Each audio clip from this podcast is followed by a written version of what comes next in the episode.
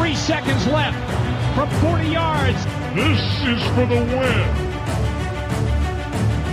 Timeout. Timeout was taken. Hallo und herzlich willkommen zur neuen Folge von Icing the Kicker, dem NFL-Podcast in Kooperation zwischen dem Kicker und der Footballerei. Wir haben es euch ja schon in der letzten Folge angekündigt.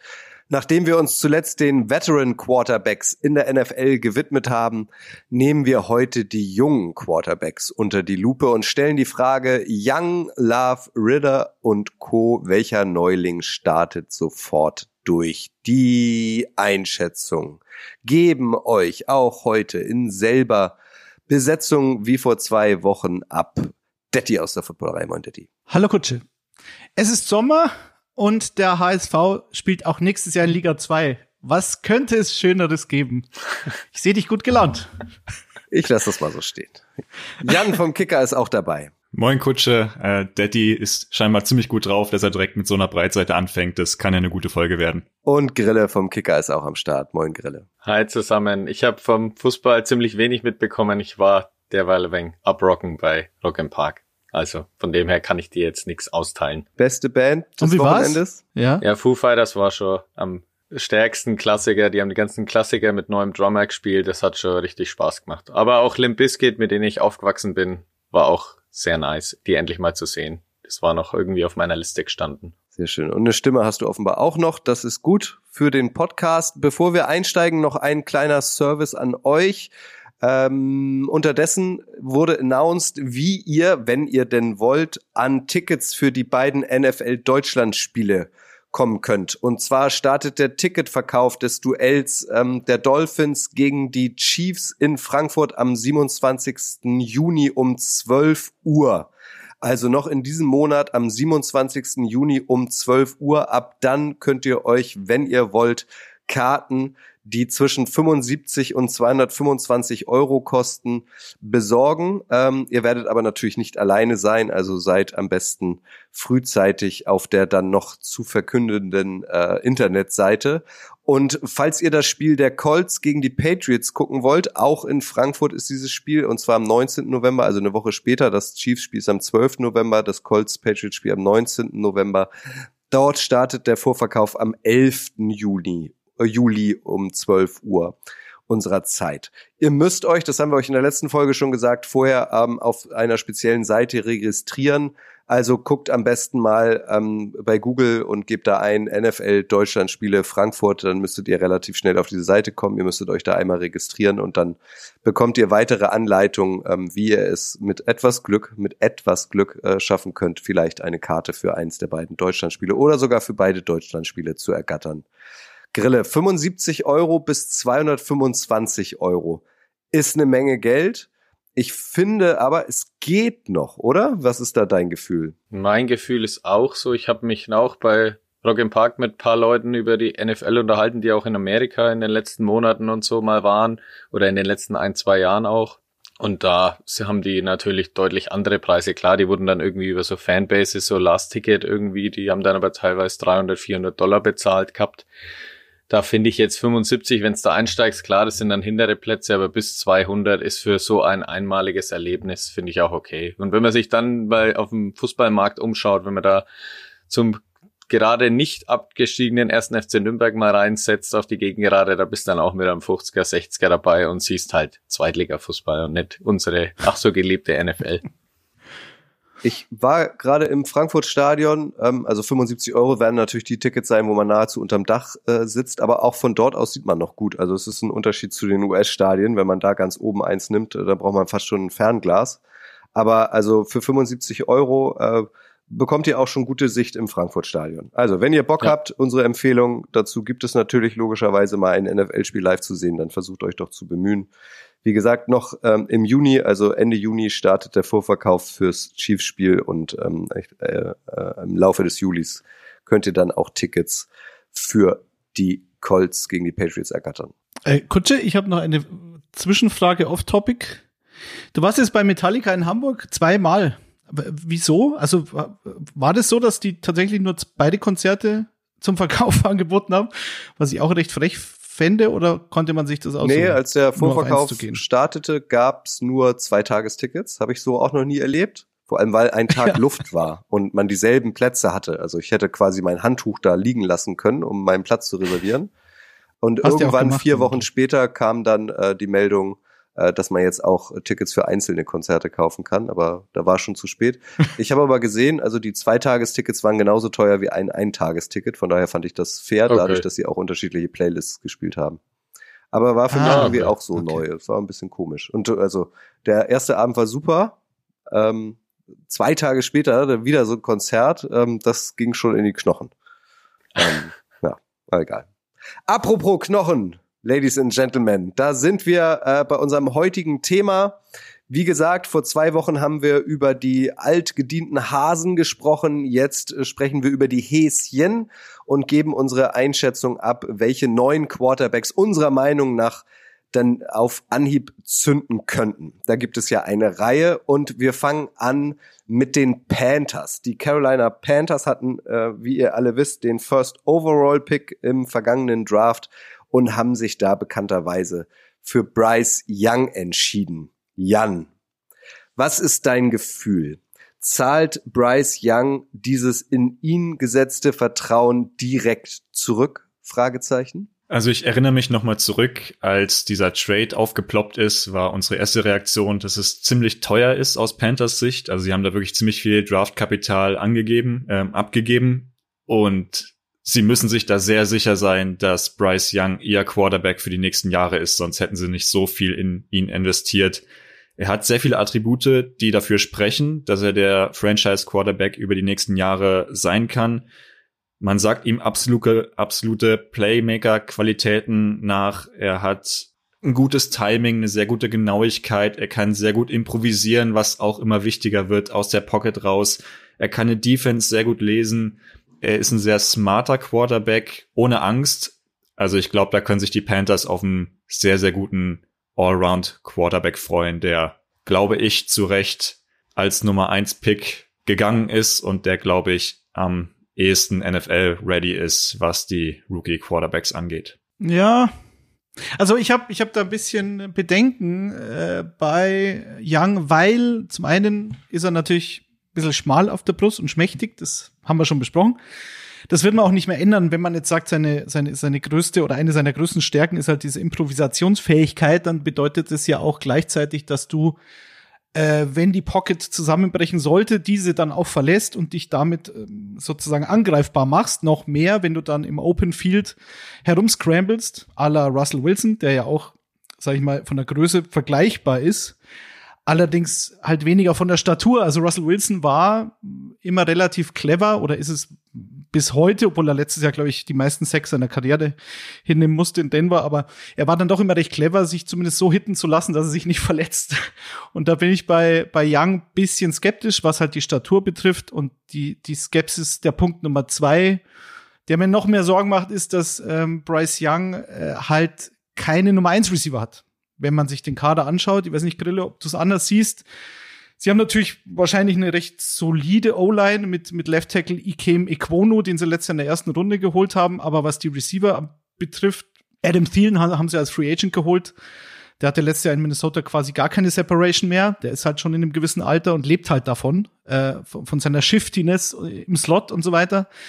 Ich weiß nicht, ob da noch viel kommt. Dann hast du DJ Chark, war ich immer großer Fan, aber der hatte, glaube ich, seine letzte oder einzige gute Saison 2019 mit über 1000 Yards in Jacksonville noch damals. Und dann hast du Jonathan Mingo, den sie gedraftet haben in der zweiten Runde. Ähm, Receiver von Ole Miss, gleiche Uni wie, wie damals DK Metcalf und AJ Brown. Hatte halt in, ich glaube, 13 Spielen 51 Catches, 861 Yards und 5 Touchdowns. Also es ist auch nicht so, dass er, dass er auf dem College alles abgerissen hat, ähm, was nicht bei drei auf dem Baum ist. Also der wird wahrscheinlich auch nicht gleich der Nummer 1 Receiver sein und dann hast du halt noch Terrace Marshall, Tight Hayden Hurst und Miles Sanders als Running Back, der vielleicht ein paar Catches abgreift.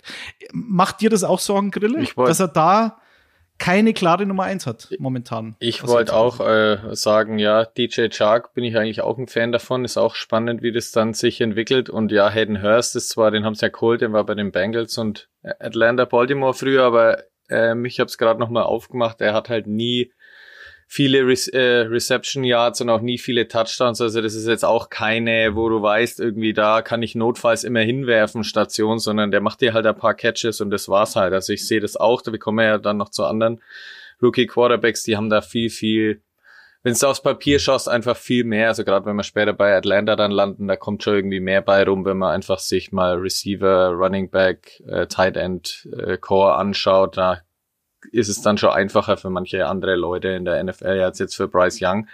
Und was ich noch sagen wollte, ist halt, es gab ja vor dem Draft oder unmittelbar um den Draft ja auch noch, dass Panthers Owner David Tapper und Frank Reich sich angeblich nicht so ganz einig gewesen sein sollen, weil halt Tapper eher auf Bryce Young stand und angeblich Frank Reich äh, auf äh, CJ Stroud eher der ja, top gebaute Quarterback sein sollte und er dann zu seinem Ruf als Quarterback-Flüsterer passt, wenn man sich einfach nur anschaut, was Frank Reich mit wem er zusammengearbeitet hat. Das ist Andrew Luck, Jacoby Brissett, Philip Rivers, Carson Wentz und Matt Ryan. Das sind halt eher so diese standard generischen Quarterback-Typen. Und jetzt hat, ja, muss er jetzt mit so einem kleiner gebauten, wendigen, dynamischen Quarterback arbeiten und ja vielleicht sich selber auch wenn ja, hinterfragen, umbauen, die Philosophie anders gestalten. Das finde ich, wird halt auch spannend zu sehen sein, wie das Frank Reich auch angeht mit so einem für ihn eher neuen Typen als Quarterback. Oder? Ich glaube, ja, ich glaube, das Wichtigste für die Panthers ist, dass gleich am Anfang ein wenig Momentum gainen. Ja. Achso, bevor wir es vergessen, vielleicht nur kurz, wir schauen auf die jungen Häschen. Allerdings äh, beziehen wir da nicht nur die, die äh, Rookies aus diesem Jahr ja. mit ein, sondern auch die Draftklasse 2022. Nicht, dass ihr euch wundert. Äh, die Hörer da draußen, dass wir auch über junge Quarterbacks aus dem letzten Jahr sprechen, weil die sind ja auch noch jung und dann haben wir noch ein, zwei Kandidaten, die nicht mehr ganz so jung sind, aber die gefühlt auch äh, letztlich Rookies sind und jetzt zum ersten Mal Starter sein könnten. Ja. Cheesehead, Hashtag. Als so würden sich die Hörer hier über irgendwas wundern. Nein. Dann sag mir doch mal, also ich habe da jetzt unterschiedliche Temperaturen gehört, von ähm, ja so ein bisschen euphorisch bis hin zu so ein bisschen skeptisch. Wie wollen wir denn wieder bewerten? Ich gucke Richtung Jan. Ähm, du hast das ja sehr hübsch aufbereitet vor zwei Wochen mit diesem, wie nennt man das? Dankeschön. So, so ein äh, mit den Icons. Icons, ja genau. Aber wie wie nennt man diese Kurven von der Börse? Gibt's dafür einen Fachbegriff? So, Börse bin ich raus, ja. da musst du Detti fragen. Ja, genau. Ja. Der Spekulant. Äh, Börsenkurve würde ich Der Spekulant sagen, unter uns. Äh, wollen wir das auch dieses, diese Woche wieder so machen? Ähm, ja, auf jeden Fall. Ja, gut, also ganz das klar. hat doch gut geklappt. Dann ist die Frage, die richtige Frage lautet an euch dann, zeigt die Kurve nach oben oder nach unten, Detti? Richtig? Ja, richtig. Äh, nach unten. Ich bin skeptisch, muss ich sagen. Also es gab ja auch Vergleiche zu Joe Burrow, nicht jetzt was die Statur betrifft, logischerweise, aber was jetzt, sag ich mal, die Improvisationsfähigkeit oder auch ähm, die Kreativität, nennen wir es vielleicht mal so, betrifft und diese, diese Pocket Presence, ähm, die Genauigkeit und so weiter. Also, wenn man es vergleichen will, vor allen Dingen auch vor dem Hintergrund, dass die Panthers ähnlich wie damals Cincinnati natürlich eine Franchise sind, die jetzt seit Jahren, also bei den Panthers seit, seit Cam Newton nichts mehr gerissen haben ich weiß, Entschuldigung, ähm, die da also zumindest wieder an Relevanz gewinnen wollen. Und ich glaube, das ist auch das, was David Tepper jetzt langsam so ein bisschen ungemütlich werden lässt, weil er halt einfach keinen Bock mehr hat, so ein, so ein äh, Afterthought der NFL zu sein mit seiner Franchise. Und äh, allerdings hatte Joe Burrow Jamar Chase dann im zweiten Jahr bekommen. Ähm, und äh, soweit ich weiß, korrigiert mich, ich glaube erst im zweiten Jahr und ja, also vielleicht ja. müssen wir auf diesen Nummer 1 Receiver noch ein Jahr warten. T. Higgins kam ja dann auch noch dazu. Aber was also hast du denn Burrow gegen Adam Thielen? Also, ja.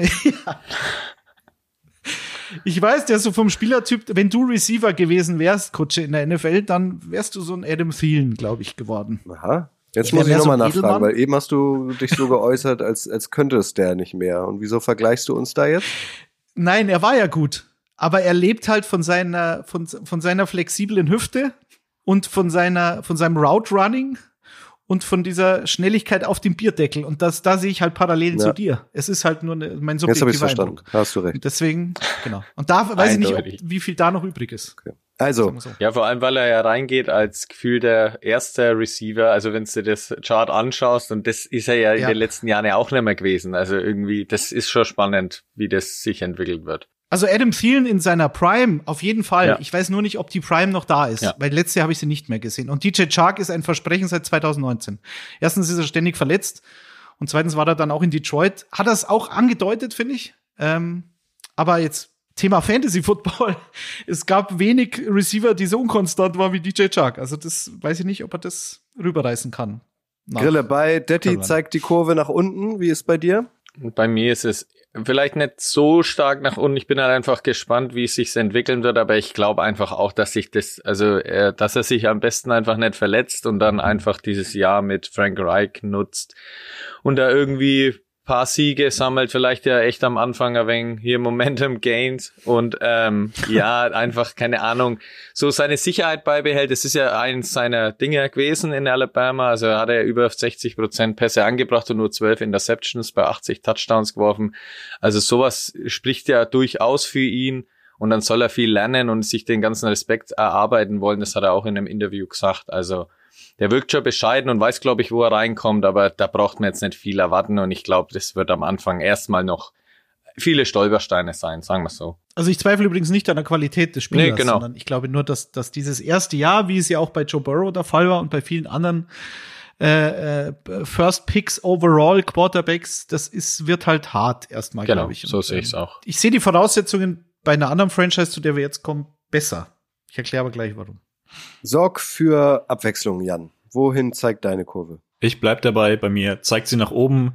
Er hatte seine beste Zeit mit 11 Personnel. Frank Reich hat bei den Colts viel 11 Personnel gespielt. Ich glaube, die haben sich viele Gedanken gemacht, ob er reinpasst, haben deshalb ähm, hoch getradet und ich bleib dabei, dass er eine gute erste Saison spielen wird. Vielleicht zum Vergleich, Trevor Lawrence hat in seinem ersten Jahr 12 Touchdowns, 17 Interceptions.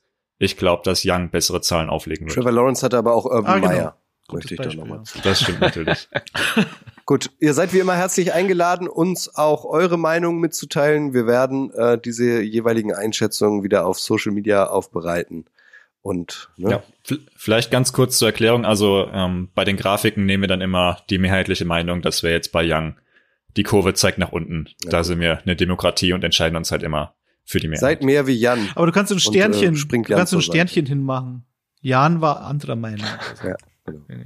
Nur zur Info. Seid ihr herzlich eingeladen äh, auf Instagram unter anderem. Werdet ihr das finden. Lass uns doch, ähm, weil wir haben jetzt schon äh, die Colts ein paar Mal angesprochen, dann lass uns doch mal zu den Colts springen, auch wenn das jetzt vielleicht nicht so ganz dem Protokoll entspricht und nicht ganz der Draft-Reihenfolge äh, entspricht, aber es passt gerade so gut, weil auch die Colts, wisst ihr, haben sich mit einem Rookie-Quarterback verstärkt. Es hieß, das ist wahrscheinlich derjenige, ähm, ja, der so das größte Potenzial hat, zu einem absoluten Superstar zu werden. Sein Name ist Anthony Richardson. Da die Frage, Grille, ist der denn direkt NFL-ready oder ist das alles ein verfrühter Hype-Train? Das ist natürlich ganz spannend bei ihm. Ich meine, wir kennen alle noch die, Inter äh, die Videoclips und so von seinen Schleuderwürfen mit seinem Powerarm und so. Das hat schon Spaß gemacht, das zu sehen und sowas ist natürlich direkt ein Versprechen für neutrale Beobachter. Und wenn du jetzt Colts-Fan bist, dann erwartest natürlich, glaube ich, da insgeheim schon die richtige Ablieferung. Aber ja, er hat in Florida am College, das wissen wir ja auch, nur 13 Starts gehabt. Also da ist halt viel, viel viel, viel Fragezeichen da, viel Unsicherheit, wie sich das in der NFL zeigen wird, wie er da reinkommt, auch wie er sich da an diesen, also er soll auch total lernwillig und sehr bescheiden sein und da wirklich total humble reingehen, aber ja, ich sehe es halt echt, das ist einfach wie eine Wundertüte. Da kann es abgehen, das kann aber auch lang dauern und es kann am Ende auch komplett scheitern, das ist halt das Spannende daran. Aber ja, vom Potenzial her, also ich bin da Ja, schon eher auf, ich bin da mehr auf dem Hype-Train als bei Bryce Young, weil dieses, das hat mich einfach beeindruckt, was der alles für ein Ceiling theoretisch hat und bringen kann und von dem her, ja, bin ich schon gespannt. Oder? Ja, übrigens kann man eigentlich als Überschrift bei jedem Quarterback, es kann alles sein. Es Ja. kann in die Hosen gehen. Na klar. Kann, äh, All-Pro, es ist alles möglich. Das ist eh klar. Ich bin jetzt bei Richardson. Also natürlich, eins ist klar, sehr wenig Starts. Äh, über, knapp über 50% Completion Rate auf dem College, das ist jetzt auch nicht top. Äh, eine 4-4 gelaufen auf 40 Yards, das ist sensationell. Also im schlechtesten und, und der, die, die, die Arm, die Wurfstärke natürlich klar. Aber okay, das haben viele. Das hat Will Levis auch, zu dem wir auch noch kommen. Aber äh, ich sage mal, im Optimalfall ist er Lama Jackson für Arme, ähm, wo er dann halt relativ viel einread, in seinem ersten Jahr vor allen Dingen. Äh, und dann geht's ab. Lamar Jackson hatte immer das Problem, da bin ich gespannt, wie es dieses Jahr aussieht, haben wir auch schon drüber gesprochen, dass natürlich sein, sein, das Arsenal, mit dem er arbeiten durfte, bei den Receivern relativ überschaubar war. Das finde ich bei Richardson gar nicht so schlecht. Michael Pittman ist für mich einer der meist unterschätzten Receiver der Liga.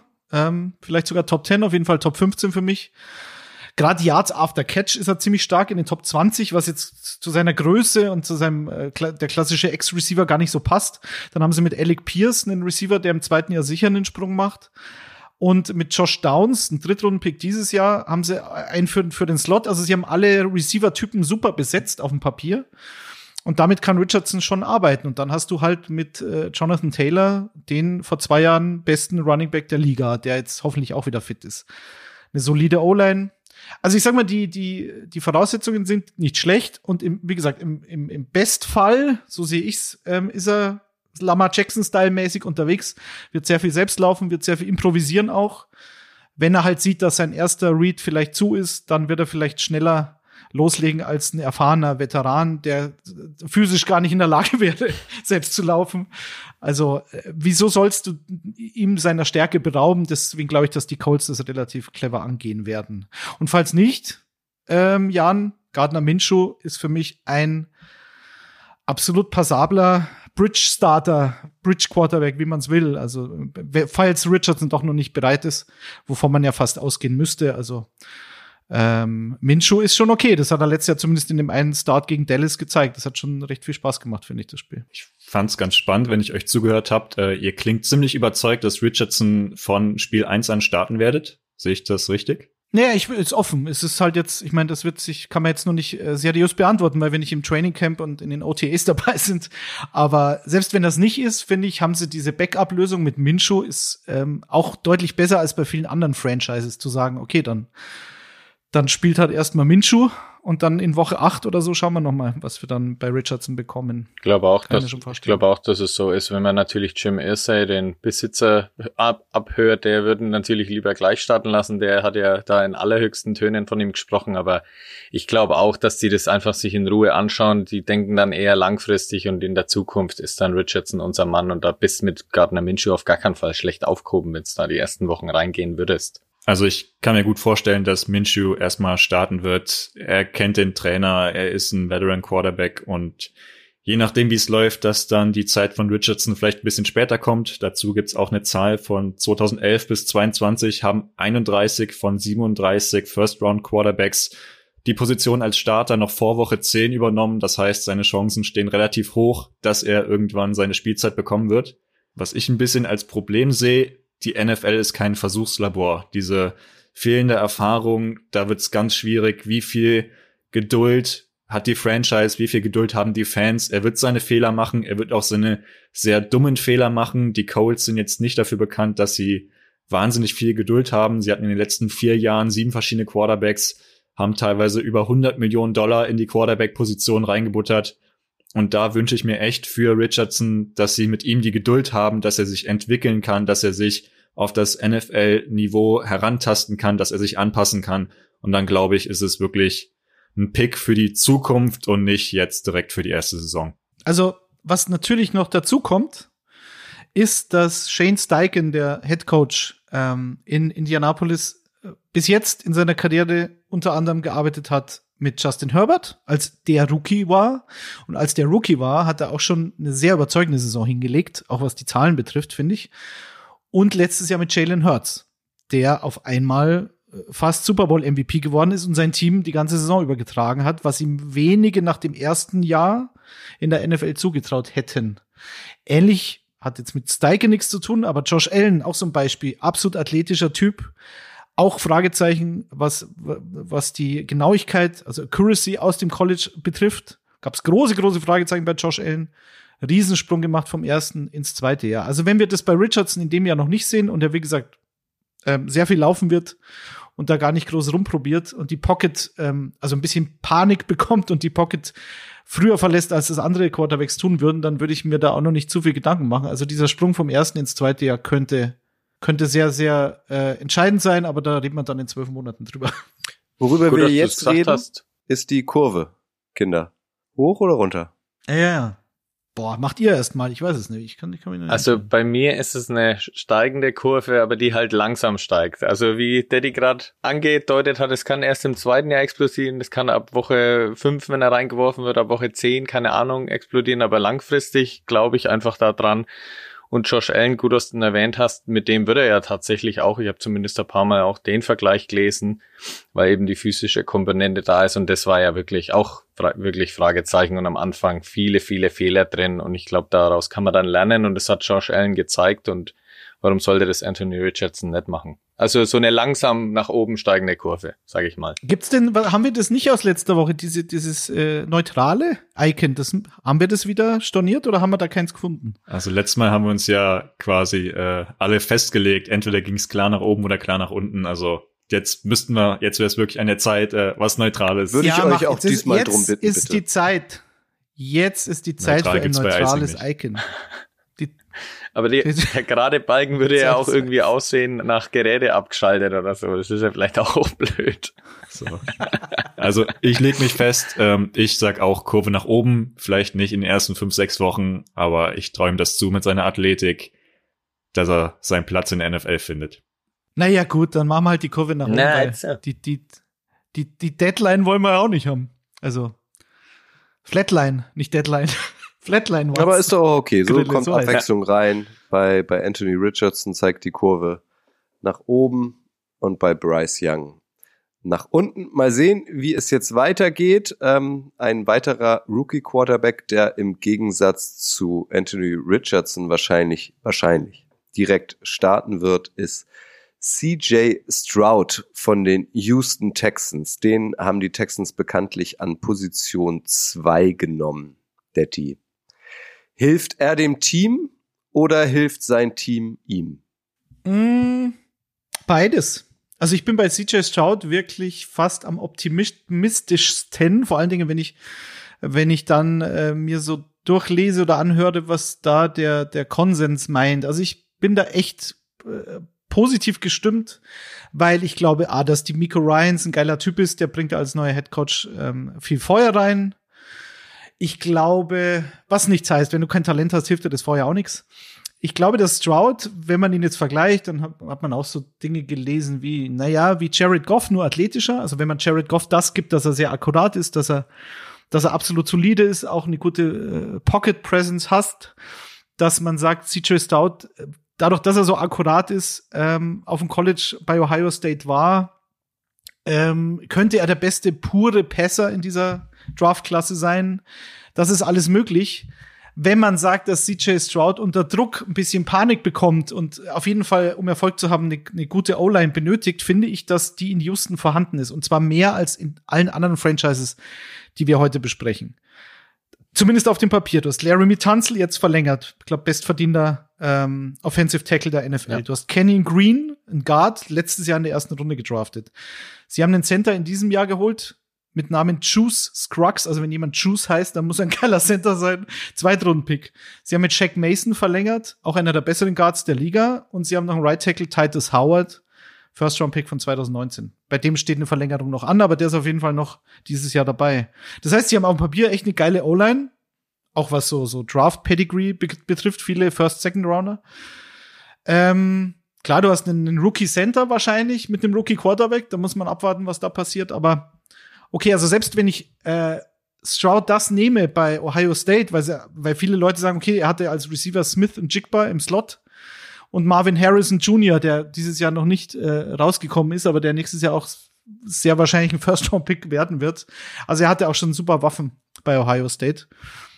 Er hat halt keinen Nummer 1 Receiver in Houston. Das gleiche Problem ähm, wie in Carolina.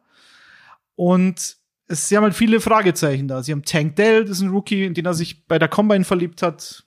Sie haben äh, John Mechie, der hatte Leukämie, glaube ich, letztes Ja, Jahr, soll Leukämie. wohl wieder fit sein. Nico Collins ist ein Versprechen, wird wahrscheinlich einen Sprung machen. Und Robert Woods, Noah Brown, ähm, Jan, wer von denen könnte denn Nummer 1 Receiver werden? Die Colts haben schon einen, die Texans noch nicht. Ganz schwer, ganz schwer. Also diese unterdurchschnittliche Receiver-Gruppe habe ich mir auch aufgeschrieben. Das könnte wirklich ein Problem werden. Was finde ich für CJ Stroud spricht, ist jetzt diese Aufbruchsstimmung bei den Texans. Die letzten Jahre waren schlecht, seit Watson nicht mehr gespielt hat, haben sie verschiedene Quarterbacks probiert. Sie hatten das schlechte, schlechteste Quarterback-Rating. Sie hatten schlechte Touchdown-Interception-Zahlen. Da hat einfach nichts zusammengepasst. Jetzt haben sie ihren neuen Rookie-Quarterback. Jetzt haben sie einen neuen Head Coach. Jetzt haben sie mit Will Anderson in der Defensive so einen neuen Leuchtturm und jetzt ist einfach der Zeitpunkt, wo bei den Texans wieder diese Aufbruchsstimmung herrschen kann, wie du es immer gesagt hast. Du willst wieder relevant werden, du willst wieder ein Thema werden in der NFL und ich glaube, das Gesamtpaket stimmt jetzt, dass die Texans zu, äh, zumindest von sich reden lassen können. Da bin ich überzeugt von. Wie diese Kombination Rookie Head Coach, Rookie Quarterback zusammenpasst, wie das von Spiel 1 an funktioniert kleineres Fragezeichen, gerade mit den Receivern. Ähm, ich bin voll bei dir. Ich mag Miko Ryans auch sehr als Typen. Ich fand super, wie der sich an der Seitenlinie angestellt hat. Ich glaube, es ist ein Menschenfänger.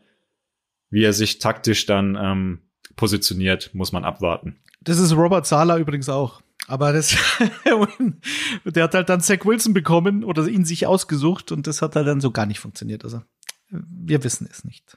Also ich bin übrigens auch ganz äh, positiv in dem Fall, weil ich die O-Line echt stark finde und ähm, er einfach, wenn die Pocket quasi stabil hält, dann wird er schon seine Anspielstationen finden und dann klar, Matchy sehe ich vielleicht so ein wenig als ja, Fragezeichen, aber der halt einfach, wenn er die Krankheit überstanden hat, auch was reinbringen kann. Robert Woods, okay, der wird schon auch seine Dinger machen und ähm, ja, dann, wie gesagt, wenn die Pocket hält und CJ, in CJ Stroud da nicht in Bedrängnis gerät oder irgendwie kurz vorm Umkippen oder muss sich rauswinden und so ständig, dann, und das traue ich der O-Line eben zu, dann glaube ich, dass sich das immer mehr entwickeln würde in eine gute Richtung. Und so sind auch die Stimmen aus dem Umfeld so, vernehmen auch von ihm selbst. Er weiß, dass er, er hat gesagt, er weiß, dass Siege verlangt werden, gleich von Anfang an. Aber ja, er will sich da eben, ja, nicht übernehmen und nicht überheben, sondern einfach da halt sich den Respekt verdienen sozusagen. Und auch General Manager Nick Casario hat gesagt, ja, der Stammplatz ist nicht garantiert und so. Die haben Davis Mills noch dahinter, aber ja, dass äh, CJ Stroud starten wird, ist klar, weil Davis Mills hat in 26 NFL-Starts nur fünf Siege und 25 Interceptions. Das ist dann auf dem Papier einfach schlecht gewesen, auch wenn er in Phasen gar nicht so schlecht war, für mein Empfinden. Grille sagt äh, Nick Casario eigentlich auch in jedem dritten Satz Weng, weißt du das? Ja, ich auf jeden Fall. ja, Gott sei Dank. Kennt ihr noch äh, von den Wenger Boys den Hit Up and oh, Down? Up oh and Down. So, gern geschehen für den Ohrwurm. Dann sagt mir doch mal. ja, also ich habe da jetzt rausgehört, ihr seid alle Team äh, Kurve nach oben, richtig? Ja, alle Team Up. Ja. Wenn wenn wir jetzt We're Going to Ibiza singen, dann kriegen wir aber Ärger wahrscheinlich, oder? Mit Spotify oder Oder in der GEMA. Singen ist erlaubt. Singen ist erlaubt. Nee, glaube ich nicht. Ist das schwierig. ist dann im schlimmsten ja, Fall werden wir noch singst. gecastet. Also ich, ähm, Gut, wir könnten, ich begrüße euch doch hier regelmäßig äh, mit musikalischen Einstieg und äh, bei mir hat Herr Spotify ja, noch okay. nicht angerufen oder Frau Spotify. Ja, weil die das, weil das System das nicht erkennt, weil es ja, so schief ist. Sein, ja. Deswegen, dass die die der Trick an der Sache. Außerdem besprechen wir ja Kutsches Einlagen immer direkt am Anfang und wenn du dann irgendwie zitierst quasi oder halt Sachen besprichst, dann darfst du ja wieder Ausschnitte davon nehmen. Also von dem her, wir sind da fein Ach so. Genau. Okay. Okay, also ihr seid alle Team äh, Kurve nach oben bei Stroud. Ähm, lasst uns noch eine kurze erste Bilanz ziehen, weil die bislang angesprochenen Quarterbacks waren ja die ersten oder waren drei Picks in den Top 4. Das heißt, ähm, ähm, mhm. Stroud im Vergleich mit Richardson und Young ähm, traut ihr den heißesten Kaltstart zu, sozusagen? Aufgrund der O-Line ich ja, aber wie gesagt, auch das wieder. Äh, wie gesagt, Michael Ballack sagt auch immer, wie gesagt, obwohl er nie was davor gesagt hatte. Das, machen viele Fußballer. Ja. wie war denn das Spiel? ja, also wie gesagt, ähm, mit wie nee, gesagt. du hast noch nichts gesagt. Und Sandro Wagner hat immer gesagt, ehrlich gesagt. Oder in Variation, ehrlicherweise, muss ich ganz ehrlich sagen. Ah, jetzt ist Detti eingefroren. Okay, guck mal, der, der oh. Fußballer direkt äh, rausgekriegt. Fußballgott direkt ja, abgestraft. Ich, kann's, glaub ich, ich kann für Detti, ja, genau. ich kann für Detti einspringen. Ähm, ich glaube, bei Richardson haben wir es besprochen. Er ist noch nicht als Starter vorgesehen. Von daher gehe ich mit, dass CJ Stroud direkt ins kalte Wasser geworfen wird bei den Texans und dass er von Anfang an eine wichtige Rolle spielen soll, spielen wird. Man muss natürlich auch ein bisschen gucken, wo die Texans jetzt herkommen. Ähm, ich glaube nicht, dass man sie jetzt direkt mit Stroud zum Contender schießen wird. Aber ich glaube, er darf viel Verantwortung übernehmen, er wird viel Verantwortung übernehmen und wird das auch nutzen. Du hast halt auch die perfekte Quarterback-Statur und da muss man sich dann, glaube ich, einfach nur vergewissern, dass einfach in der NFL damit einfach am längsten Erfahrung ist mit so einem Körperbau, quasi mit der Veranlagung, die er hat in der Pocket. Ich glaube, da ist halt einfach viel Erfahrung in so einem Team drin, auch wenn neuer Headcoach und der da sicherlich was verändern will. Aber du kriegst einfach einen bestens gebauten Quarterback, wenn man das mal so sagen darf. Und damit lässt sich von Anfang an, denke ich, am besten arbeiten, auch wenn ich danach dann glaube, dass Anthony Richardson mehr langfristig, wenn er sein Ceiling erreicht, äh, zeigen kann, ja. Und dann wäre in der Dreierreihe äh, Bryce Young, der kommt jetzt da vielleicht aber auch zu schlecht weg, als er das vielleicht abliefern kann. Also ich will den jetzt hier nicht abschreiben, aber wenn ich eine Reihenfolge machen müsste, dann wäre es ja auch so. Gut, dann lasst uns doch, ähm, vielleicht passt das ganz gut, ähm, noch Will Levis dazu nehmen. Das war auch ein Quarterback vorm Draft, ähm, der potenziell auf jeden Fall eigentlich in der ersten Runde gehen sollte, eventuell sogar auch in den Top Ten. Das war irgendwie schwierig abzusehen. Letztlich ist er dann aber rausgerutscht aus der ersten Runde und wurde erst Anfang der zweiten Runde genommen ähm, von den Titans. Der passt aber ja äh, in diese Reihe mit Richardson, Stroud und Young ganz gut, Jan. Was meinst du, kommt der an dem großartigen Ryan Tannehill in Saison 1 vorbei oder ist das derjenige aus dem Quartett, ähm, bei dem wir uns am meisten gedulden müssen, ihn erstmals in Aktion zu sehen? Ganz, ganz schwierige Frage. Also ich glaube, es liegt erstmal an Ryan Tannehill, der letztes Jahr keine gute Saison gespielt hat. Ich glaube, wenn er da anknüpft und dieses Jahr wieder holprig starten wird, dann werden die Rufe nach Will Levis schnell laut. Er war zwar der große Verlierer im Draft, wenn man es so sagen kann, wie du gesagt hast. Ähm, er war eigentlich in Richtung Runde 1 prognostiziert, ist dann knapp rausgefallen auf Pick 33. Er war sehr enttäuscht. Seine Freundin nebendran war auch sehr enttäuscht. Man hat's nee, die musste in den Videos Pipi, gesehen. Hieß es doch. Sie hatte deswegen okay. so verkniffen geschaut, weil sie Pipi musste dann entschuldige mich, ich mich an dieser Stelle bei ihr. Sorry. ähm, ich glaube, es sind viele Fragezeichen rund um das gesamte Team. Das kann eine Chance für Levis sein. Wenn das Run-Game nicht mehr so läuft mit Henry, ist ein Fragezeichen. Was macht die O-Line? Was machen die Receiver? Und wenn es dann ein bisschen holpert, dann glaube ich, werden die Rufe schnell laut und dann sehen wir ihn vielleicht früher als gedacht. Ich weiß nicht, wie es du siehst, Grille. Ich ähm, ja, bei Tannehill muss man halt sagen, der hat jetzt gefühlt auch wieder abgebaut, als er am Anfang bei den Titans die Chance bekommen hat, nach seinem ja eigentlich zwischenzeitlichen Absturz schon nach Miami, ähm, hat er da immer gut abgeliefert. Es wurde jetzt auch schwächer, natürlich, weil Derrick Henry und weil irgendwie dieses Titans-Schema sich dann halt auch zu Ende gelesen hatte, weil die ganzen Teams auch wussten, was da auf sie zukommt. Jetzt ist er 34, geht in sein letztes Vertragsjahr. Also für Will Levis sehe ich schon die richtige Adresse am Ende, um zu spielen. Also da finde ich, ist er an einem guten Spot, wo er dann auch die Chance bekommt. Dann ist halt nur die Frage, nutzt er dann die Chance auch oder wird am Ende nicht zu einem Zach Wilson, Sam Darnold oder so. Weil da gibt's einfach auch viele, viele Schwachstellen. Also er ist groß, robust, ja, starker Arm, trifft auch weite Fenster. Das sind alles so seine Qualitäten, die man hat und die man ja oft gelesen hat oder halt beschrieben bekommen hat. Aber es war viel Play-Action am College in äh, Kentucky auch dabei. Da muss man dann schauen, wie spielen die Titans danach. Er ist nur okay als Runner selbst. Und was so, ich weiß nicht, ob das so ein Grund war, natürlich nicht bei den Entscheidern, warum er dann so weit runtergefallen ist. Aber ich habe jetzt ein paar Mal gelesen, nochmal in der Recherche, dass er falsche Entscheidungen trifft, weil er dahin schaut, wo er hinwerfen will. Also er kann nicht dieses periphere Sehen, was dann viele Quarterbacks einfach drauf haben, sondern er ist quasi einfacher auszulesen. Und das sind halt alles noch so Fragezeichen, an denen er selbst natürlich arbeiten muss, weil sonst fliegst du in der Liga halt einfach schnell auf die Schnauze. Das ist halt einfach, es ist halt einfach so. Aber also, nochmal, ich wollte es nochmal unterstreichen, ich finde bei den Titans ist er gut aufgehoben, um sich erstmal hinter Ryan Tannehill aufbauen zu lassen und wenn dann die Chance gekommen ist, früher oder später, wie auch immer Tannehill dann in seinem letzten Jahr abliefert, dann kann ich es mir schon gut vorstellen, dass der da reingeworfen wird und dann wird man sehen, wie er sich anstellt. Ich würde mir das tatsächlich für ihn wünschen, dass Tannehill erstmal solide die Saison weiterspielt und dass er entweder hinten raus seine Plays bekommt oder vielleicht ein ganzes Jahr Backup bleibt und dann im zweiten Jahr voll angreift.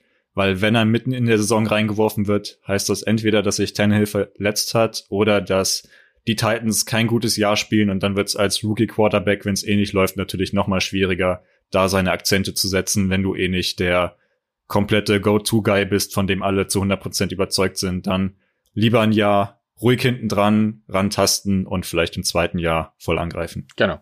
Detti hat das, äh, dieser Vergleich mit den Fußballern irgendwie rausgehauen. Äh, er schreibt gerade Internet Breakdown, aber also ich habe bei euch rausgehört, eher Kurve nach unten. Ich vermute einfach mal, das behaupte ich jetzt, dass es bei Dettis Ausführungen genauso ausgesehen hätte, oder?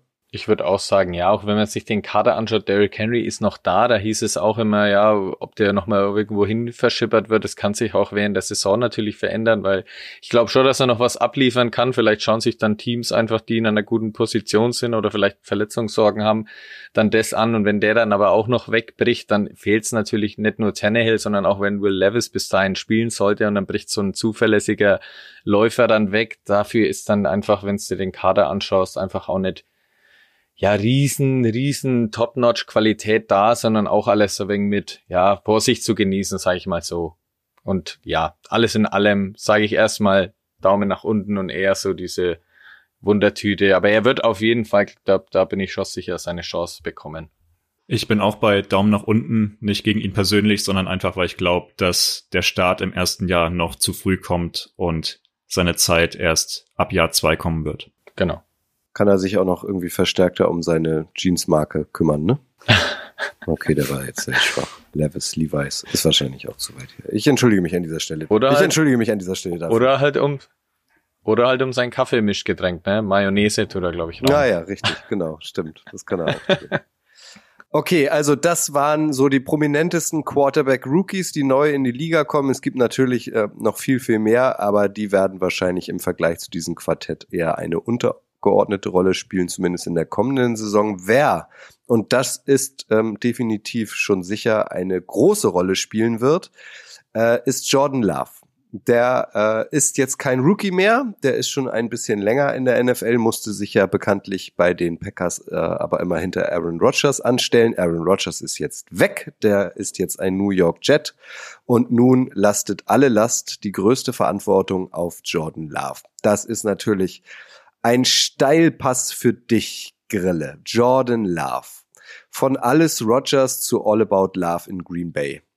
Traust du dem Jungen zu, dass er von äh, Week 1 an ähm, die sehr großen Fußstapfen in Green Bay besetzt? Das macht's halt wirklich unmöglich, also diese Fußstapfen zu besetzen, weil es geht ja noch weiter zurück, wenn man sich vorstellt, dass man 30 Jahre lang Brad Farr von Aaron Rodgers hatte, dann äh, ist es natürlich brutal, da reinzukommen.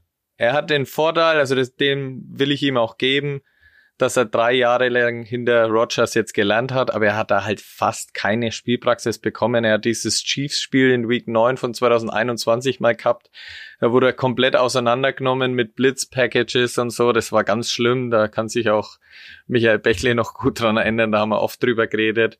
Letztes Jahr ist er in Week 12 dann gegen die Eagles reingekommen. Das waren 113 Yards, 6 von 9 Pässen angebracht für einen Touchdown. Da hat er gut ausgeschaut. Aber das sind quasi diese zwei Beispiele, die du in ja drei Jahren wirklich NFL Präsenz, die er halt zumeist nur auf der Bank oder beim Abknien verbracht hat, ja, das ist einfach sehr, sehr wenig. Und dann da noch reinzukommen mit dem Wissen, was du bei den Packers auch für einen Fandruck, für einen Erwartungsdruck hinter eben nach Brad Favre, Aaron Rodgers und von den Fans in Titletown allgemein ja immer, ja, erwartet wirst von dir, dann ist es echt, ja, hat er Tobak, sage ich erstmal. Ich lasse es mal erst so stehen. Wir reden ja noch ein wenig länger über ihn.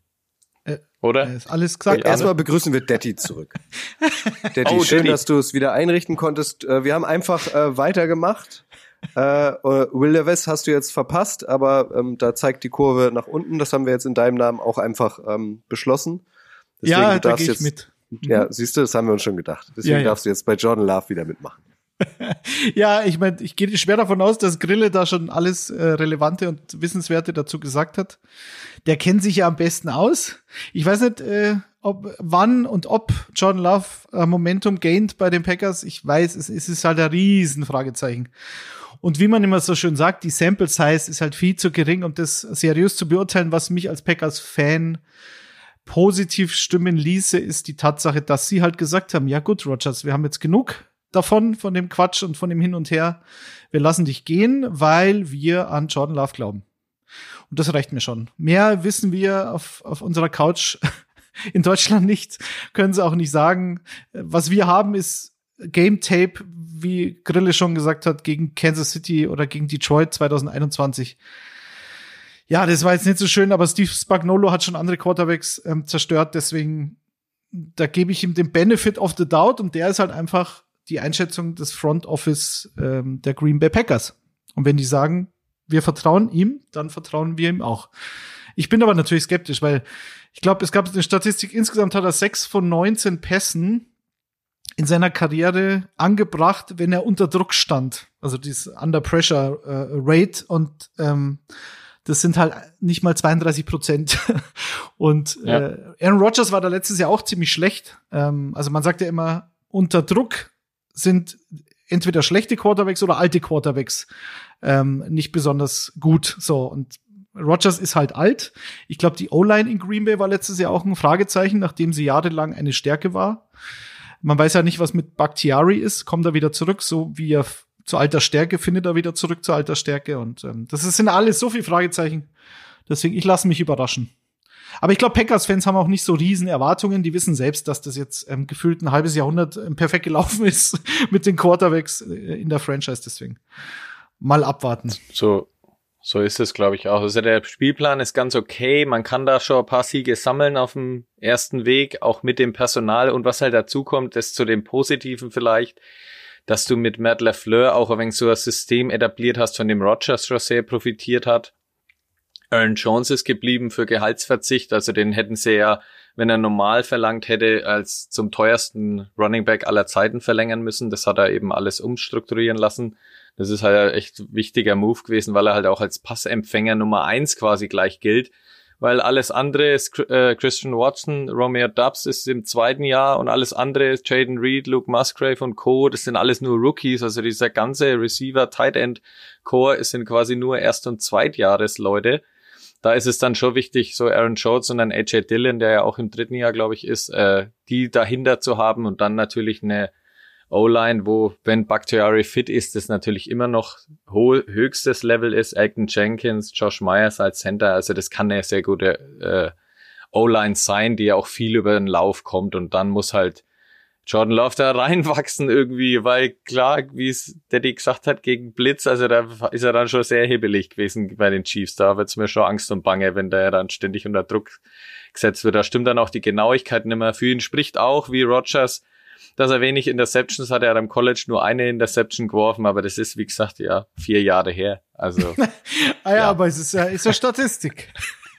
ja, die, die habe ich mir noch rausgeholt, ja, um da halt wenigstens so zwei, drei Pluspunkte ja, irgendwie zu finden, weil alles andere ist unmöglich vorherzusagen, aber halt mit Matt LaFleur und einer guten Defense, die kommt ja auch noch dazu, kann das schon für ein paar Siege zumindest in den ersten Wochen sein, dass du, sagen wir mal, irgendwie mit dem Rennen bist. Und dann muss sich halt irgendwann natürlich herauskristallisieren, ob dann Jordan Love deine langfristige Zukunftslösung ist. Sie haben ja schon vorgebaut und diese Fünfjahresoption umstrukturiert in einen neuen Vertrag, da wo sie theoretisch einfach rauskommen, aber er theoretisch auch für gute Boni spielen kann. Also er sollte motiviert sein, er kann da dann viel mehr Geld rausholen, wenn er abliefert.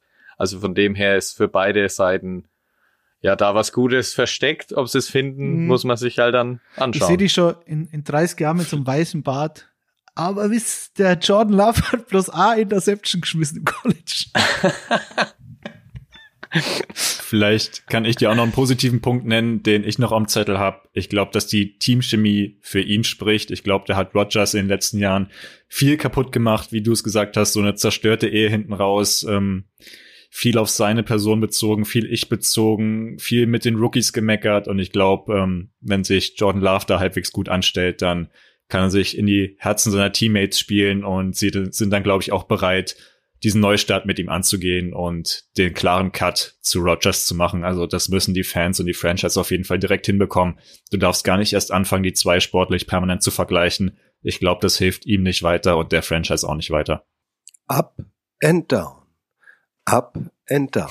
Wie entscheidet ihr euch denn jetzt? We're going to Ibiza. Also ich, ich fange an und sag erstmal vom momentanen Gefühl her down. Ja, down. Ich bin skeptisch.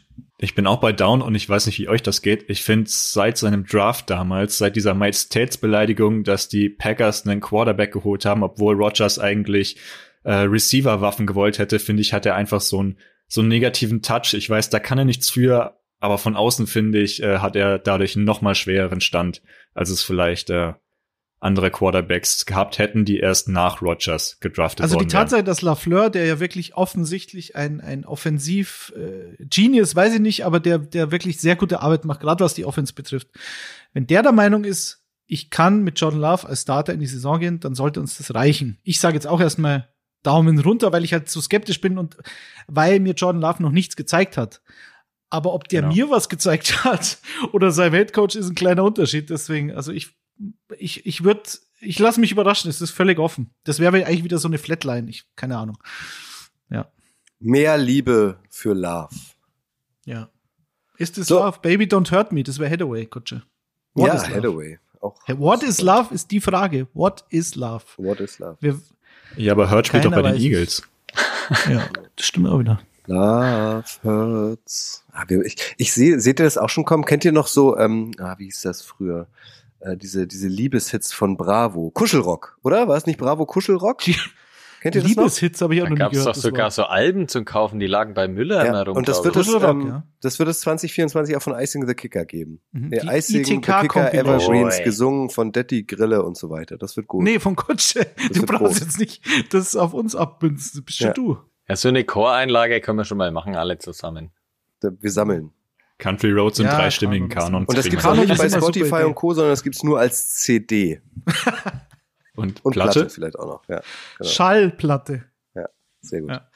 Es geht munter weiter mit den äh, schönen Wortwitzen, weil ich äh, möchte mit euch jetzt nach Atlanta weiterziehen, zu den Falcons. Äh, und da wird ein gewisser Desmond Ritter. Ridders Sport, Ritter Kokosnuss, was es nicht alles gibt. Äh, neuer Starting Quarterback, den kennen wir ähnlich wie Jordan Love auch schon. Wir haben ihn schon mal gesehen, nicht viel, aber jetzt, da Marcus Mariota nicht mehr da ist, ähm, soll er da übernehmen. Jan, taugt er als Maestro der Falcons Offense, deiner Meinung nach? Ich habe mir diesmal Hilfe dazu geholt. Äh, Grüße gehen raus an Tommy, den Falcons-Fan aus der Kicker-Redaktion. Ich habe gestern kurz mit ihm gesprochen und äh, kann ihn hier gern zitieren. Die Falcons haben ihm alles zurechtgelegt. Er hat eine gute O-Line, er hat ein gutes Run-Game, er hat Receiver-Waffen. Also jetzt kann er wirklich zeigen, was er drauf hat. Das waren in den vier Starts letztes Jahr nur angedeutet. Er hatte zwei Touchdowns, keine Interception. Da wird man noch nicht so richtig schlau, was sein ganzes Potenzial ist. Und jetzt nach dem Draft, nach dieser Free Agency, ist wirklich alles bereitgelegt, damit er mit den Falcons angreifen kann. Du hattest sie ja, Kutsche, bei deinen äh, positiven Überraschungen in der Offseason mit dabei, dass sie die Division angreifen können. Ich glaube, das muss das Ziel sein der Falcons, das muss das Ziel sein von Ritter. Es ist eigentlich alles gegeben. Er muss nur loslegen, keine Fehler machen, Touchdowns werfen, dann sind alle glücklich bei den Falcons. Ja, ich glaube gar nicht, dass man äh, das auf Touchdowns werfen äh, reduzieren sollte, sondern eher ähm, fokussieren sollte auf keine Fehler machen. Das reicht, glaube ich, schon. Und genau das erwarten die, die Coaches von ihm. Also ist auch wieder die Frage der Sample Size. Ähm, haben wir keine oder sehr wenig, genauso wie bei Jordan Love. Woche 18 gegen die Buccaneers haben sie gewonnen, 19 von 30, also 19 Completions, 224 Yards, zwei Touchdowns, keine Interception. Das ist genau die Statline, die für mich der, das, das Best-Case-Szenario bei Desmond Ritter ist. Und wie äh, Jan schon gesagt hat, O-Line eigentlich, also grandios. Sie haben Jake Matthews, ehemaliger First-Round-Pick, ist neun Jahre her, aber Left Tackle. Solide. Matthew Bergeron, Second-Round-Pick, dieses Jahr Tackle auf dem College gewesen, glaube ich, wird wahrscheinlich zum Guard umfunktioniert. Chris Lindström und Caleb McGarry, also die rechte Seite, beides ehemalige First-Round-Picks. Und einen äh, First-Round-Running-Back dieses Jahr, Top 10, äh, ein, ein Generationen-Talent auf der Position angeblich. Wir werden es erleben, aber er muss nicht viel machen. Plus, er hat mit Kyle Pitts ein First-Round-Talent Äh, und mit Drake London ein First-Round-Talent in seiner Offensive. Also eigentlich ist, ähm, ja, ist, ist alles gerichtet. Er, er darf es nur nicht versauen. Das reicht aber, glaube ich, schon. Er muss ihn kein Spiel gewinnen. Kein einziges. ich glaube, äh, die Defense haben sie verstärkt, haben wir auch schon drüber gesprochen vor ein paar Wochen. Äh, die O-Line haben sie so gut wie alle verlängert, beziehungsweise jetzt sogar noch verstärkt im Draft.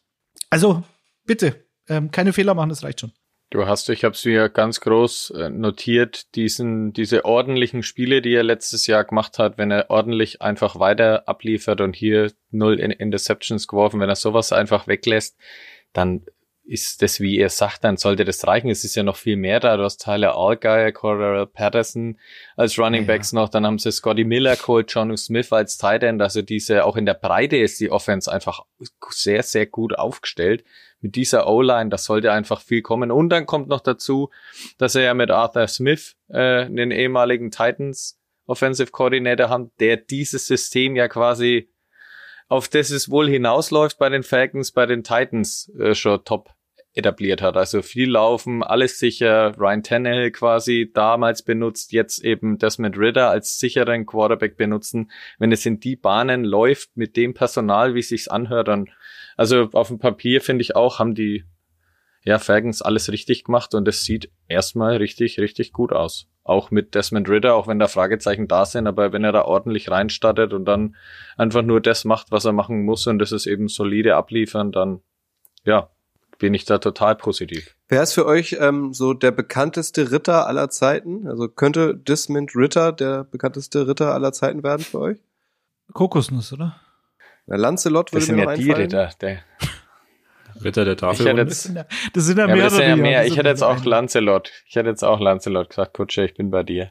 Gibt's nicht aus dem Trash-TV auch Karin Ritter? Die kenne ich nicht. Die kenne ich jetzt auch nicht. Das ist aber jetzt ein bisschen schlüpfrig wahrscheinlich, was du da meinst. Ich habe keine es Ahnung. gibt noch, es gibt noch Kirsten Ritter, die kennt man aus Breaking Bad und so weiter. Das ist eine Schauspielerin. Ach, und Kokosnuss war der Drache. Entschuldigung. Das war kein Ritter.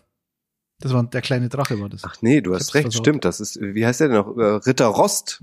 Stimmt, Ritter Rost. Ja, ist ja, das, ja, den Oh, den gibt's noch. Ja, Ritter genau. Rost, stimmt, das ist gar nicht Ritter Kokosnuss. Na gut, also ich höre da raus, ähm, sehr viel Positives. Äh, Geht ihr d'accord? Also Seid ihr alle Team Kurve nach oben? Ja, Ja, Keine- aber keine vielleicht noch ein Wort, ein Wort vielleicht noch zu seinem äh, Pendant. Äh, Tyler Heinecke hat mich ein bisschen überrascht. Er hat letzte, die letzten zwei Jahre hat er 25 Spiele gemacht und er stellt sich jetzt freiwillig erstmal in die zweite Reihe, sagt, er ist als Supporter da, als Mentor da. Mal gespannt, wie lange er die Füße stillhält, wenn es vielleicht mal nicht so läuft. Also nach 25 Starts in zwei Jahren freiwillig so in die zweite Reihe zurückzugehen. Äh, er ist 30, er ist eigentlich im besten Quarterback-Alter, hat mich persönlich ein bisschen überrascht, dass er da so zahm auf den Naja. Pressekonferenzen Da hat er ja keine bisher. Alternative. eben. Angebot und Nachfrage. Und ich glaube, als Starter ähm, hätte ihn keiner geholt. Also, was macht er dann? Er geht zu einem Team, äh, von dem er weiß, dass der Starter bestenfalls ein Game Manager ist, so wie es aussieht. Also, wenn er eine Chance hat, den Starter abzulösen, dann wahrscheinlich ähm, dort. So. Und dass er auf Pressekonferenzen nett ist, ist keine Überraschung. Genauso übrigens, äh, Grille, weil du es vorhin mal kurz angesprochen hast.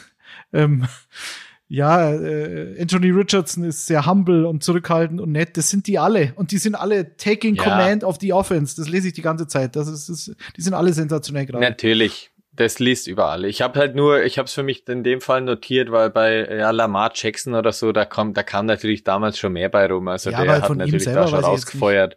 Nee. Also ich glaube, soweit ich mich erinnern kann, kam da schon mehr mit, ja, jetzt geht's erst richtig los und so weiter. Aber kann mich auch irren. Aber ja, natürlich müssen sie das erstmal sagen und das ist natürlich Standard, Standard Off-Season Talk. Lasst uns zu einem ähnlich gelagerten Menschen gehen. Also ich meine nur sportlich, charakterlich können wir das nicht beurteilen, ähm, wie Desmond Ritter. Und zwar gehen wir jetzt zu den Commanders. Mal sehen, wie lange die Commanders noch die Commanders heißen. Da gibt's ja auch, also das ist ja wirklich eine, das ist aber ein anderes Thema. Äh, Sam Howell ist das Stichwort. Der soll Starting Quarterback bei den Commanders sein, ähm, hört man so durch. Ähm, eine kurze Sache von mir. Ich würde euch diesen Namen noch einmal hinwerfen. Ich müsste mich dann aber an dieser Stelle verabschieden, weil ich leider ähm, weiterziehen muss. Also ähm, zwei weitere äh, Teams haben wir danach noch. Das, da würde ich euch bitten, bitte, dass das jemand anders äh, von euch äh, anleitet. Ich sage schon mal Danke an dieser Stelle äh, für äh, diese wie immer sehr illustro Folge. Ich freue mich schon auf die nächste in zwei Wochen, wenn wir dann wieder zusammen singen. Aber sagt mal, Sam Howell, ähm, Grille, wie schlägt der sich deiner Meinung nach im Haifischbecken NFC East? Ja, das ist natürlich ein Haifischbecken und wir sind bei Howell, wie du es angedeutet hast, bei Ritter oder Love, du hast halt einfach wenig Material von den letzten, vom letzten Jahr zu sehen, hat einen Spielstart 2022, 11 von 19 Pässen für 169 Yards, einen Touchdown, eine Interception. So, das ist das, was man aus der NFL von ihm gesehen hat. Von dem her weiß ich jetzt nicht, also Ron Rivera, der Head Coach, hat selber ja mehrmals betont, dass es eine Competition mit Jacoby Brissett ist. Und Jacoby Brissett hat letztes Jahr, wenn wir uns zurückerinnern, bis der Sean Watson dann von seiner Sperre bei den Browns da war, eigentlich einen echt soliden Job gemacht. Also der hat die, der hat die Browns da ganz okay angleitet oder ganz gut sogar eigentlich auch in manchen Spielen, fand ich. Deswegen kann ich mir da gut vorstellen, dass da erstmal Brissett spielt. Für mein jetziges Empfinden. Oder was meint ihr? Naja, er hat, ich glaube, die ganzen ähm, First-Team-Raps hat jetzt äh, alles Sam Howell bekommen. Ich war ja letztes Jahr schon, ich ja. glaube, da haben wir hier auch drüber gesprochen, äh, nach dem Draft eigentlich Fan von Sam Howell, weil ich so das Upside mit ihm, ich habe ihn damals auch immer so mit Russell Wilson verglichen, nicht nur, weil er wie Russell Wilson auch bei North Carolina gespielt hat, bevor Wilson dann ja nach Wisconsin gegangen ist am Ende seiner College-Laufbahn. Aber was er vom Rushing Upside mitbringt. Und vielleicht ist das auch der Grund äh, aus Sicht der Commanders, sich für Howell zu entscheiden, weil du da halt eine Komponente in dem Spiel deines Quarterbacks hast, die hast du mit Jacoby Brissett halt nicht. Jacoby Brissett ja. auch hier wieder Game Manager, macht wenig Fehler, absolut okay, wenn du mal einen verletzten Quarterback oder letztes Jahr mit Deshaun Watson ähm, den Quarterback für eine gewisse Zeit ersetzen musst, bis der dann wieder spielen darf. Aber ich sehe schon Upside mit Howell. Also ich wäre schon gespannt und fände es interessant, wenn sie es versuchen. Ich mich würde es freuen. Also er hatte jetzt im letzten Jahr in North Carolina 2021 828 Rushing Yards und 11 Rushing Touchdowns. Und jetzt sogar in dem einen Spiel, Woche 18 gegen Dallas, fünf Läufe für 35 Yards und ein Rushing Touchdown. Also das ist halt noch so ein Punkt, den man bei ihm hat.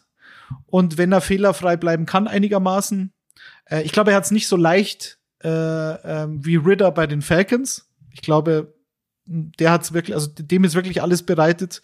Howell muss schon ein bisschen mehr ja. dafür tun. Aber die O-Line ist okay. Sie haben gute Running Backs. Gut, sie haben jetzt nichts Neues sozusagen großartig dazugeholt. Äh, Terry McLaurin, Jahan Dodson, Curtis Samuel. Das ist aber ein, ein Receiving Core, der völlig in Ordnung ist. So, und jetzt muss man halt schauen, was er draus ja. macht. Aber auch hier, ich erwarte mir statistisch nicht so viel von ihm. Mich würde es nur freuen, wenn er eine Chance bekommt. Jan. Also mein letzter Stand war, dass sie ihn als Starter schon ähm, verkündet haben, dass sie ihm erstmal das Vertrauen geben wollen vor Preset. Und sie müssen im Training irgendwas gesehen haben, was wir alle noch nicht gesehen haben. Sie hätten an Stelle 16 noch einen Quarterback draften können. Also Will Levis zum Beispiel wäre noch da gewesen. Sie haben sich entschieden, keinen Quarterback zu draften. Das heißt, sie schenken ihm wirklich das komplette Vertrauen. Wenn man sich sein letztes Jahr anschaut, er war teilweise hinter Wentz und Heineke einfach der dritte Quarterback der im Training die gegnerische, das gegnerische Team simuliert hat. Also er war so unfassbar weit weg von der Starterposition, hat sich dann erst hochgearbeitet, als sich Wentz verletzt hat. Er hatte wohl Probleme mit seiner Fußstellung, mit der Beinarbeit, da hat er sehr dran gearbeitet. Und äh, Rivera hat gemeint, dass er erst hinten raus in der Saison wirklich NFL-ready gewesen ist. Und jetzt bin ich sehr gespannt, ob diese Entwicklung ihn wirklich so weit gebracht hat, dass er ab Woche eins als Starter performen kann. Also ich glaube, als Fazit, dann können wir das, das Thema zumachen. Äh, Washington 19 Pässe. So, also keine Ahnung. Ich weiß nicht. Wir werden sehen. Mich würde es noch freuen, wenn er, wenn er, wenn er eine Chance bekommt. Wie gesagt, aber 19 Pässe als Rookie 2022. Das ist wieder hier Sample Size so wenig. Ja. Ähm, dagegen ist Jordan Love ja schon Veteran. So. Äh, kommen wir noch zu einem anderen, der sehr viel, äh, eine sehr viel größere Sample Size hat. Kenny Pickett von den Pittsburgh Steelers, auch ein Draft Pick aus dem letzten Jahr. Über den wollen wir natürlich auch noch kurz sprechen, weil er ein junger Quarterback ist.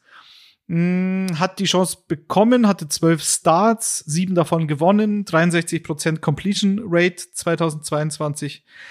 Allerdings sieben Passing Touchdowns, neun Interceptions. Also das ist ähm, ja, das ist auch überschaubar statistisch gesehen. Wie seht ihr denn ähm, Kenny Pickett im zweiten Jahr. Es ist, es hat sich nicht viel verändert. George Pickens sollte den Sprung machen im zweiten Jahr. Receiver Deontay Johnson könnte wieder so ein, so ein, so ein, ähm, könnte wieder zurückschlagen sozusagen nach einem überschaubaren Jahr, vor allem was die Touchdowns betrifft. Hat er überhaupt einen gemacht? Weiß ich nicht. Aber äh, Allen Robinson haben sie noch geholt als Free Agent. Okay. Von dem haben wir jetzt auch schon ein paar Jahre nichts mehr gesehen. Was glaubt ihr? Left Tackle Broderick Jones, erste Rundenpick dieses Jahr. Da haben sie die O-Line verstärkt. Ähm, wie seht ihr die, die Aussichten bei Pickett, Jan? Ob Pickett in Jahr zwei einen Sprung machen wird, hängt für mich an Mike Tomlin und äh, Canada als Offensive Den haben Coordinator. sie natürlich behalten. Da man haben sich sich das viele Steelers-Fans gefreut, glaube ich, dass Matt Canada. Ja, da gab es einige Diskussionen drum. Tomlin hat bewusst gesagt, wir setzen auf Kontinuität. Wir erhoffen uns eine Weiterentwicklung mit dieser Kombination Offensive Coordinator und Pickett. Wenn man sich mal die Zahlen anschaut, die Steelers haben letztes Jahr nie mehr als 30 Punkte gemacht. Sie hatten insgesamt nur 29 Touchdowns. Das sind die zweitwenigsten geteilt in der NFL. Sie hatten eine schlechte Red Zone Efficiency und sie haben die meisten Plays pro Scoring Drive gebraucht mit 9,3. Heißt für mich insgesamt, wenn Tomlin und Canada bereit sind, mehr Risiko zu gehen, das Playbook weiter zu öffnen, dann kann auch Pickett einen Sprung machen. Wenn sie weiter dieses Steelers-mäßige, traditionelle, vorsichtige Spiel machen, dann glaube ich, wird es für ihn weiterhin schwierig zu performen. Also ich glaube, es für mich hängt es wirklich an Tomlin und Canada. Wenn sie ihm das zutrauen, ich dann, glaub- wenn sie ihm mehr Chancen Ich glaube, geben. den spricht man wie das Land aus. Ich glaube, der ist Ca Canada. Ich Canada? glaube. Oh, Aber bitte Canada? schreibt uns, Okay. ihr da draußen, die, die Ja. ihr in Pittsburgh lebt. Wie Gerne. spricht, spricht man den aus? Matt Canada oder Canada? Schickt uns gerne Ja, bitte. Voicemails, äh, WhatsApp. mit der laut spricht. Nummer kommt gleich. Okay, also oh Canada, an ihm wird's, an, an den Zweien wird's hängen, ob Pickett einen Sprung nach oben machen kann. Ich fand's um das, um die letzte Saison nochmal so den Ausklang. Ich meine, am Ende haben sie sich mit 9-8 hingestellt und Tomlin hat wieder seine positive Saison geschafft. Da hat natürlich auch Kenny Pickett seinen Anteil dran. Ich fand's in Phasen dann wirklich auch okay, was er abgeliefert hat. Natürlich am Ende, wenn du die nackten Zahlen siehst, neun Interceptions ist dann schon happig gewesen im Vergleich zu nur sieben Touchdowns. Ja, und dann eben, ja, das ist nicht der allergenaueste und so weiter. Das sind schon auch viele Fragezeichen da, aber mit Deontay Johnson, George Pickens, dann eben Tomlin dahinter, finde ich schon, dass man da eine Weiterentwicklung gesehen hat und die man vielleicht auch jetzt erwarten kann. Und was halt bei Will Levis habe ich vorhin gesagt, dass hier bei seinen Clips, die es so gibt, man immer sieht, dass er dahin wirft, äh, dahin schaut, wo er hinwerfen will und es einfach auszulehnen ist, hat halt Pickett sich ein paar Mal schön rausgerollt, kann so ähm, Mahomes ähnlich, ich will ihn jetzt nicht mit Mahomes vergleichen, aber er kann halt schön rausrollen und so im halben Springen werfen, er muss sich da nicht erst noch hinstellen. Also er hat dafür so ein flexibles äh, Quarterback-Play dann auch ganz gute äh, Voraussetzungen, wenn mal irgendwie die Pocket einbricht und so weiter. Da waren schon ein paar ganz gute Würfe dabei. Ja, und dann kommt natürlich einfach die, die schwierigste Seite an dem Ganzen ist halt einfach, du bist in der AFC North und da hast du halt Joe Burrow, Lamar Jackson, Deshaun Watson und es sind alles drei gut aufgestellte Teams. Also da wenn die Steelers schon sich die Zähne ausbeißen am Ende. Also ich glaube, wie gesagt, dass das mit Kenny Pickett in eine ordentliche Bahn weiterlaufen kann, aber so wie dann Tomlin spricht, ja, dass er erwartet, dass es, dass er das Ganze killt und dass er quasi da mega der Ablieferer ist und die Steelers in Richtung Playoff schauen, boah, das weiß ich jetzt gerade wirklich nicht. Also da muss man erstmal ein, zwei, drei Wochen Spiele sehen. Also was man, was Weil- man, glaube ich, bei allen drei Quarterbacks aus dem letzten Jahr, also ähm, äh, auch mit, mit, den, mit den Jungs aus Atlanta und Washington und jetzt Kenny Pickett, was du bei allen sagen kannst, ähm, dass sowohl Howell, Ritter als auch Pickett dir wahrscheinlich, oder es zumindest noch nicht bewiesen haben, dass sie dir ein Spiel gewinnen können. So, also das ist alles, wenn es konservativ läuft und man sagt ja immer, Siege sind keine, seine, keine Quarterback-Statistik. Bestes Beispiel Kenny Pickett letztes Jahr, die letzten acht Spiele, sechs Siege. In diesen sechs Siegen, in den acht Spielen, aber nur 59,4 Completion Percentage, also unter 60 Prozent der Pässe angebracht und nur fünf Touchdown-Pässe in diesen acht Spielen und trotzdem gewinnst du sechs davon. Also äh, Sp- Spiele gewinnen sie dir keine momentan und es ist auch noch ein großes Fragezeichen, ob das jemals der Fall sein wird. Und wenn du halt so eine Division hast, wie jetzt die AFC Nord, dann weiß ich halt nicht, wie weit man da kommt. Äh, Wenn Mike Tomlin wieder eine positive Bilanz am Ende des Jahres hat, wäre das wieder ein Riesenerfolg, unabhängig davon, ob du in die Playoffs Ja. kommst oder nicht. Das würde ich Äh, unterschreiben. wie gesagt, ich sehe auch keine, keine große Verstärkung im Vergleich zum letzten Jahr, abgesehen von dem Left Tackle, den sie jetzt in der ersten Runde geholt haben. Dann höre ich bei euch raus, Kurve geht eher nach unten. Ja, ja, würde ich, würde ich fast vermuten. Würde ich auch sagen. Also die, vielleicht bei ihm, die Entwicklungskurve kann leicht nach oben, aber im Gesamten betrachtet und über die Leute, die wir heute gesprochen haben, muss man an der Stelle einfach trotzdem nach unten sagen, weil da ist bei anderen einfach viel mehr zu erkennen, dass es als Team nach oben geht, bei denen selbst nach oben geht, dann ist Pickett einfach auch noch so wie Jordan Love einfach ein riesen, also vielleicht nicht ganz so groß wie Jordan Love, aber für mich einfach auch ein Fragezeichen in der Division, in dem Team. Das muss ich alles erst. Es ist halt die Frage, was man von Kenny Pickett erwarten kann. Oder Ne? Also das ist, wenn er, wenn er weiterhin ja. solide spielt und das Team äh, dann Siege holt durch diese Art zu spielen und mit dieser Art ähm, einen Gameplan dann, dann, dann äh, aufzuwarten in so einer Division und du gewinnst trotzdem mehr Spiele, als du verlierst, dann, dann ist es vielleicht schon, dann sieht man den Quarterback vielleicht sogar positiv. Er hat ja sowieso einen Bonus, weil er ein Pittsburgh-Junge ist, ähm, auf dem College dort ja. gespielt hat. Also ist immer eine Frage der Erwartungshaltung, aber so ist ja immer so im Leben. Kommen wir vielleicht am Ende der Folge noch auf das Lieblingsteam von unserem André, die 49ers. Auch hier haben wir den Quarterback aus dem letzten, aus der letzten Draftklasse, aus der letztjährigen Draftklasse mit Brock Purdy, der sich schwer am Ellbogen verletzt hat. Ähm, Im NFC Championship Game, wenn man so die letzten Jahre der 49ers Review passieren lässt, dann war es 2019 äh, Championship Game gegen die Packers und dann den Super Bowl verloren gegen die Chiefs. Da war es Jimmy G. Da war der Grund für den Sieg gegen die Packers sicherlich nicht der Quarterback. Grille, wem sage ich das? Da sind sie über die Packers drüber gerannt. Äh, dann hattest du 2021 auch wieder ein NFC Championship Game gegen die Rams. Da haben die Rams sold out gegen das Run Game, haben also versucht, das Run Game zu zerstören, haben sie auch einigermaßen gut geschafft und haben fast die 49ers darum gebeten zu werfen.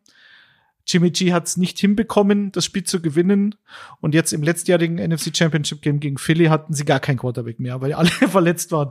So, also dieses Quarterback-Thema in San Francisco aus verschiedenen Gründen, ob verletzungsbedingt oder auch leistungsbedingt, um dann wirklich diesen letzten Schritt zu machen, äh, ist halt ein Thema gewesen. Wie geht's jetzt weiter? Also glaubt ihr, dass Brock Purdy fit wird? Die letzten Meldungen sagen ja zum Saisonstart. Ist dann das Thema aber auch erledigt? Dann gibt's keine Debatte mehr, oder? Also ich finde auch, man, man kann es, wenn man sich so anschaut und vom Gefühl her räumen sie ihm eben die Zeit ein und es sieht gut aus, dass er rechtzeitig fit wird, dann glaube ich, würde er auch starten und dafür hat dann auch Kyle Shanahan immer den richtigen Gameplan, um ihm jetzt am Anfang nicht gleich in Week 1 so und so viel Pässe reinzuschreiben ins Playbook, sondern halt zu sagen, hey, komm erstmal quasi solide rein, weil mit McCaffrey und Co. gewinnen wir das Spiel sowieso quasi platt gesprochen.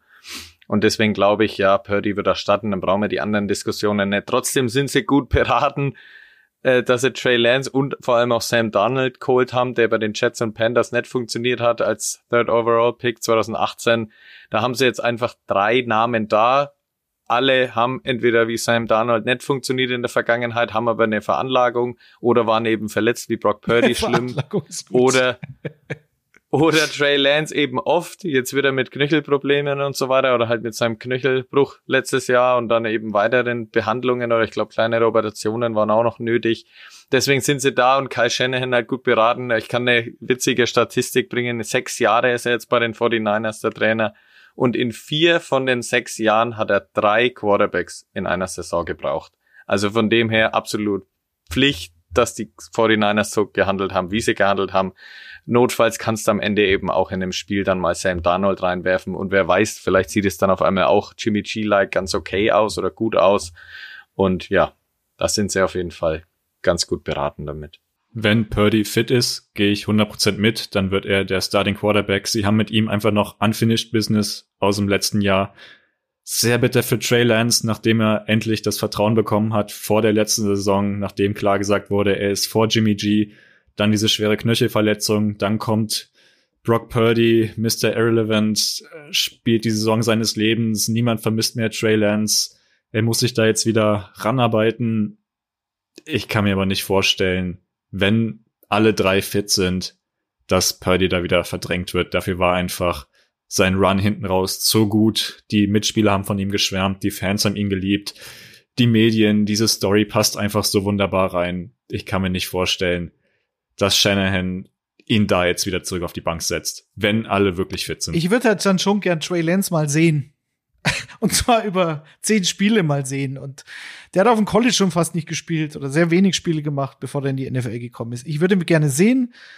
Ich kann mir auch vorstellen, und das sind ja da, ist ja wieder Draftkapital, was du mit so einem Spieler generierst, weil er ist ja immer noch ein Versprechen und er hat immer noch gewisse athletische Fähigkeiten, die die 49ers ja dazu bewogen haben, ihn damals so hoch zu, zu nehmen und dafür auch wiederum Draftpicks herzugeben. Sie, sie haben ja nach oben getradet. Also vielleicht kommt ein anderes Team und sagt, naja, ist ja ganz schön, dass ihr drei Quarterbacks habt, aber ihr braucht nur zwei. So, also, wie sieht's aus? Wir geben euch einen, also First Pick, äh, First Round Pick nicht, aber wir geben euch einen, vielleicht einen Second Rounder für Trey Lance. Wenn wir äh, Probleme auf der Quarterback-Position haben, lass dich, lassen den Starter sich verletzen oder lass, lass irgendwas in die Binsen gehen oder lass Desmond Ritter zerbröseln, also auch leistungstechnisch in Atlanta, dann, ja, wieso nicht? Einen, einen jungen Quarterback mit Upside. Und dann sind die 49ers vielleicht gesprächsbereit, kann ich mir schon vorstellen. Ja. Gut. Er hat in der Offseason auch mit Mahomes trainiert und ja, soll eben selber ja, auch, sind wir ja, wieder hier. Offseason Talk.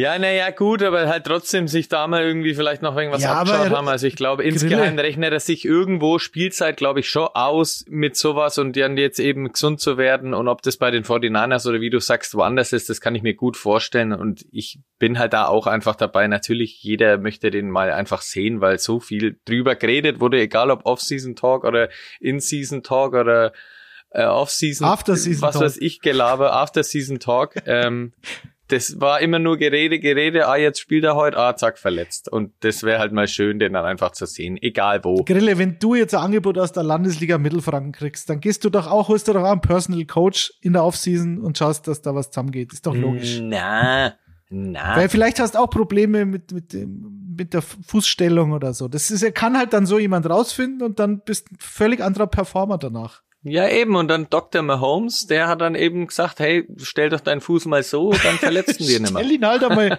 grad hin, Mensch. Hat dann so zusammengeschissen. Also er hat ja nicht nur mit Patrick Mahomes trainiert in der Offseason, sondern auch mit Quarterback-Guru Jeff Ja. Christensen. Also vielleicht hat er ihm auch noch mal ein paar Tricks So schaut's nämlich verraten. aus. Es bringt Und ihm halt bloß nichts Vielleicht noch- wahrscheinlich. Vielleicht noch zu Grille. Aus gut informierten Kreisen weiß ich, dass Grille Lauftraining hasst. Ja, er macht's aber mit dem Auge. Der Grille muss nicht Ja, laufen. eben. Das war, das war schon immer so. Genau. Ja. Stellungsspiel So ist, ist das Stichwort. Apropos, ähm, ich würde diese Folge schließen mit eurer Erlaubnis. Bedanke mich bei euch beiden. Grüße nach Franken. Ähm, an alle da draußen. Das haben Grüße wir nach Minge. Bitte? Grüße nach Minge. nach Oberbayern. München nicht ganz, aber ich bin in München. Am, ja, okay, aber du bist ja in München. Ja, ich bin am Sonntag in München, da schaue ich mir die München Rangers an. Äh, Regionalliga-Football. Tut euch einen Gefallen und schaut euch Regionalliga-Football an. Ich glaube, die Ansbach Grizzlies spielen am Sonntag zu Hause. Nur zur Info. Ja. Macht was draus. Ja. In diesem Sinne, In diesem Sinne. Grüße an Kutsche Kutsche. nochmal. Grüße an. Kutsche, Grüße an euch. Schönes Wochenende. Und- Und, bis in zwei Wochen, ne, können wir das Datum noch schnell sagen. Die nächste Folge ist am 22. Juni. Äh, es ist korrekt. Jan, deine letzten Worte? Genau.